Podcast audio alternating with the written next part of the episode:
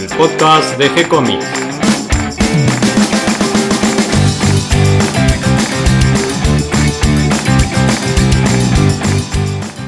Hola amigos dibujantes, muy bienvenidos a un nuevo episodio de G-Comics, el podcast donde hablamos de todas las técnicas necesarias para realizar un cómic, cómo dibujar un manga y todo el conocimiento requerido para bajar al papel esa historieta que tenés dando vuelta en la cabeza. Mi nombre es Gonzalo García y mi intención es colaborar con todos aquellos que estén interesados en desarrollarse como dibujante de cómics. Y hoy estamos tomando mate nuevamente con nuestros superhéroes y con nuestro guía en el mundo maravilloso de la aventura. ¿Cómo estás, Nico? Buenas, Don, ¿todo bien? Hoy nos metemos un poco en la casa de uno de los inventores. de Claro, todo este justamente como vos dijiste, la maravilla. La maravilla cómics. O los, los cómics maravillosos, ¿no? Bien, Marvel, Marvel y su historia. Y vamos a comenzar desde la era pre-Marvel. Claro, o sea, timely. Fue Timely, bien a los orígenes. Viene a los orígenes. ¿Cómo es que empieza toda esta cuestión de la editorial Marvel? Bueno, todo arranca con la idea del editor, el, el creador de, de la editorial Marvel, que es eh, Martin Goodman. Martin Goodman era un editor de revistas Pulps, eh, que era lo que estaba de moda en esa época, en los años 20, 30. Las revistas Pulp, que eran todas historias de ficción, ¿no? Más, más bien como Más formato de novela, claro, cuento. Como novela, ¿no? Ya, de- de hecho, una de esas revistas se llamaba Marvel Mystery, no me acuerdo, algo así era el nombre de una de las revistas Pulp. Y él editaba bajo el sello Western Fiction Publishing. Claro. Esa, era ya en esa época, año 1938, 1939, ya el cómic Venía despuntando. venía apuntando, ¿no? Ya, ya había salido Superman, ya era un mercado que estaba floreciendo. Entonces le, su- le surge la idea, bueno, hagamos historietas nosotros mismos, a ver cómo sale. Y lo que él hace es contratar un estudio de guionistas y artistas que se llamaba Funny Inc. Funny Inc. Y el- la primera revista que sacan, o sea, la, la primera eh, colección, se llamó justamente Marvel Comics. Claro, porque él tenía esta idea de publicar historietas, vio la beta del mercado del cómic que venía apareciendo, como vos decís, pero claro, no tenía ningún dibujante No en tenía su ningún- no tenía nada. no tenía No guionistas. tenía nada. Y había este grupo de, de- de guionistas y dibujantes que Que- habían formado claro. como una especie de pequeña productora, Se llamaba Funny Inc. pero que no tenían editor. No, no tenían editor. Vendían su trabajo. Sí. Y en este primer número de Marvel Comics, el primer personaje, los primeros personajes fueron Namor, creado por eh, Bill Everett, y la Antorcha Humana original, creada por Carl Burgos, no, que no tiene nada que ver con la Antorcha Humana de los Perros Fantásticos. La antorcha humana en esta primera época, ¿era humana? No, era un robot, era un androide. Esa fue la primera revista. Luego de, de ese estudio, que contrat- ese estudio Funny Inc., finalmente, o sea, Goodman los contrata, o sea, finalmente lo- los tiene para él, o sea, ya, ya son de Marvel. Y el principal, o sea, el principal editor de esa, de esa gente era Joe Simon. Joe Simon era guionista, además también era guionista, tiene la misión, que se la encarga a Martin Goodman, de crear personajes nuevos. Además de lo que ya tenían que eran Namor y la Antorcha Humana. Y lanzan más títulos. Además de Marvel Comics, empiezan a lanzar más títulos. Uno llamaba Daring Mystery Comics y Mystic Comics. Pero tenían una periodicidad rara, ¿no? Salían, ca- capaz que sería dos meses, después desaparecía, volvía. ¿Y a qué se debía esto? Seguramente era que cuando los dibujantes terminaban de, de- de hacer los episodios, ahí recién salía la. Claro, la y, además los personajes que probaban en esas colecciones como que no terminaban de cerrar. O sea, no les iba bien a los personajes que salían ahí. Y como ya, ya tenían un poco más de revistas igualmente, finalmente lo que hace Marvel es hacer una, una- una aventura, eh, una aventura en conjunto de los que eran los, los personajes principales hasta en ese momento, que eran Antorcha Humana y Namor. Los juntan en una historia que ya, ya se empezaba a fogonear la Segunda Guerra Mundial, ya los personajes empezaban a aparecer en contra de los, de los nazis. Claro, porque acá ya estamos en el 40, 40, entrando en el 41. 41. Ahora ya estaba la guerra. Claro, y Martin Goodman, que además era judío, era muy, muy yankee el tipo. Y tenía la intención de hacer un héroe patriota. Ya estaba, venía fogoneado por todo lo que era la Segunda Guerra Mundial. Todavía Estados Unidos no había entrado. Y el chabón quería, hagamos un personaje bien americano. Hagamos un personaje bien norteamericano y que además nos defienda y sea una especie de superhéroe. Uno que lleve la bandera. Bueno, que lleve la bandera. Entonces le- le- les encarga a Joe Simon y al ayudante, a su colaborador, dibujante colaborador, que era nada menos que Jack Kirby. Y entonces crean a Capitán América, que terminó siendo claramente un éxito, ¿no? El Capitán América número uno, ese episodio donde vemos que el Capitán América le rompe la mandíbula a Hitler y aparece ese circulito con la cara de Bucky, el compañero. Obviamente Capitán América fue un éxito. Había hordas de fans de- del Capitán América. Y claramente se convirtió en el personaje del tercer superhéroe. O sea, venía Batman, Superman y Capitán América. O sea, empieza a competirle a, a la otra editorial. A la otra editorial que era DC. Aunque DC tenía ya mucho más, ya estaba más instalada, ¿no? Ya tenía personajes que ya habían pegado. Como además de Superman y Batman, ya tenía Flash, Linterna Verde. O sea, Marvel todavía tenía pocos personajes, pocos superhéroes. Y este grupito de, de este, este dúo de Kirby y Simon, que eran los creadores de, de Capitán América, tenían un joven ayudante, medio che pibe, un pasante, que se llamaba Stanley Lieber, que hoy todos lo conocemos como Stan Lee. Y era como una especie de che pibe, venía, los ayudaba, era asistente. Pero que de vez en cuando tiraba alguna idea, de algún guion, algo, algo interesante. Pero bueno, ya estamos en el año 1942 por ahí. Bueno, ya Timely es, es un éxito y ya empiezan a entrar más guionistas y más dibujantes. Ya estamos en plena guerra mundial. Sí, ya estamos en plena guerra mundial. Los cómics todos se orientan, ¿no? Hacia la lucha contra los nazis Contra y los japoneses a full, también. a full, a full. Y bueno, es un poco una- un momento de gran venta de los superhéroes. Tienen un gran éxito en, en este periodo.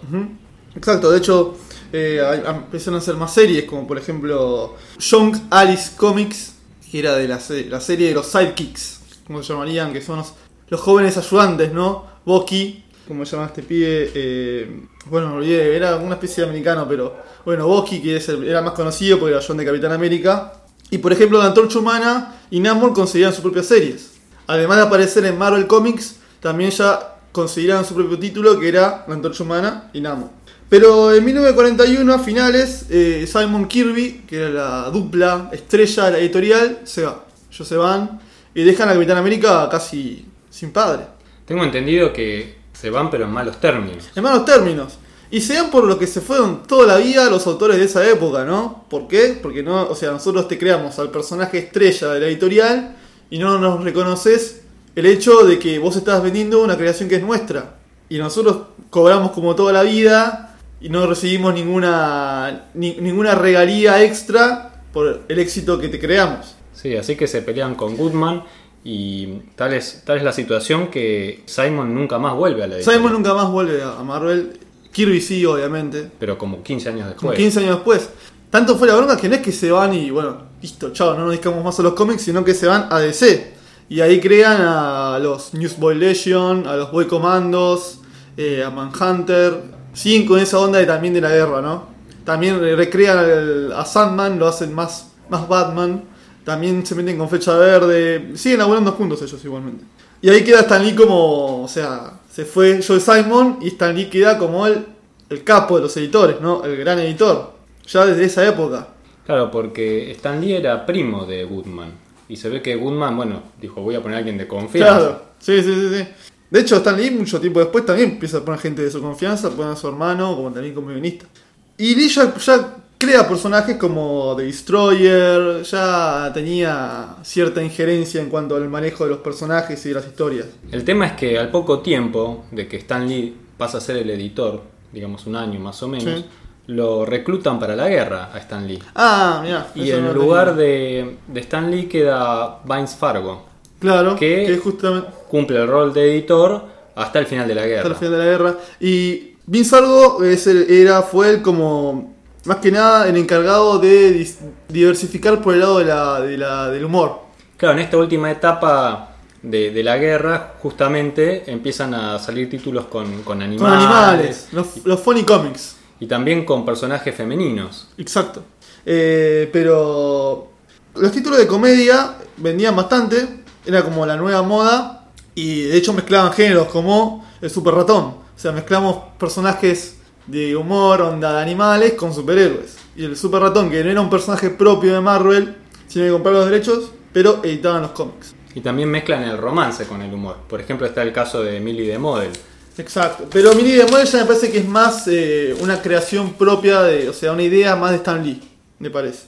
De hecho que, en realidad, Marvel encuentra a su público femenino con Miss América, que era una, una especie de Capitán América mujer, que fue creada por Otto Binder, que apareció en la revista, bueno, no me acuerdo qué revista, creo que apareció en Marvel Comics justamente.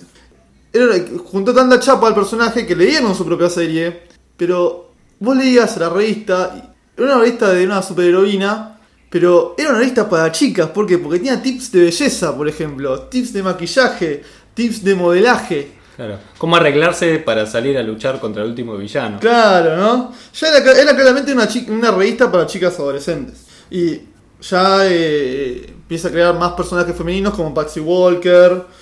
Ya, recién vos mencionaste Millie de, Mo- Millie de Model. Está la, la enfermera Nelly de Norse. Y ya en esa época la venta de superhéroes como que... Empezó a caer. O sea, terminó la guerra y se terminaron los y se superhéroes. terminaron los superhéroes de a poquito. Ya no hacían falta. Sí, ya... eh, O no tenían contra quién luchar. ya caían, ya era casi estrepitosa la caída de la venta de superhéroes.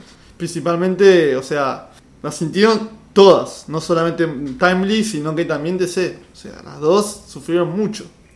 Pero aún así, Marvel apostaba por los superhéroes, no quería que los superhéroes dejaran de salir. Y Stan Lee creó... eh, Bueno, además, justamente cuando termina la guerra, Stan Lee regresa como editor de la editorial. Claro.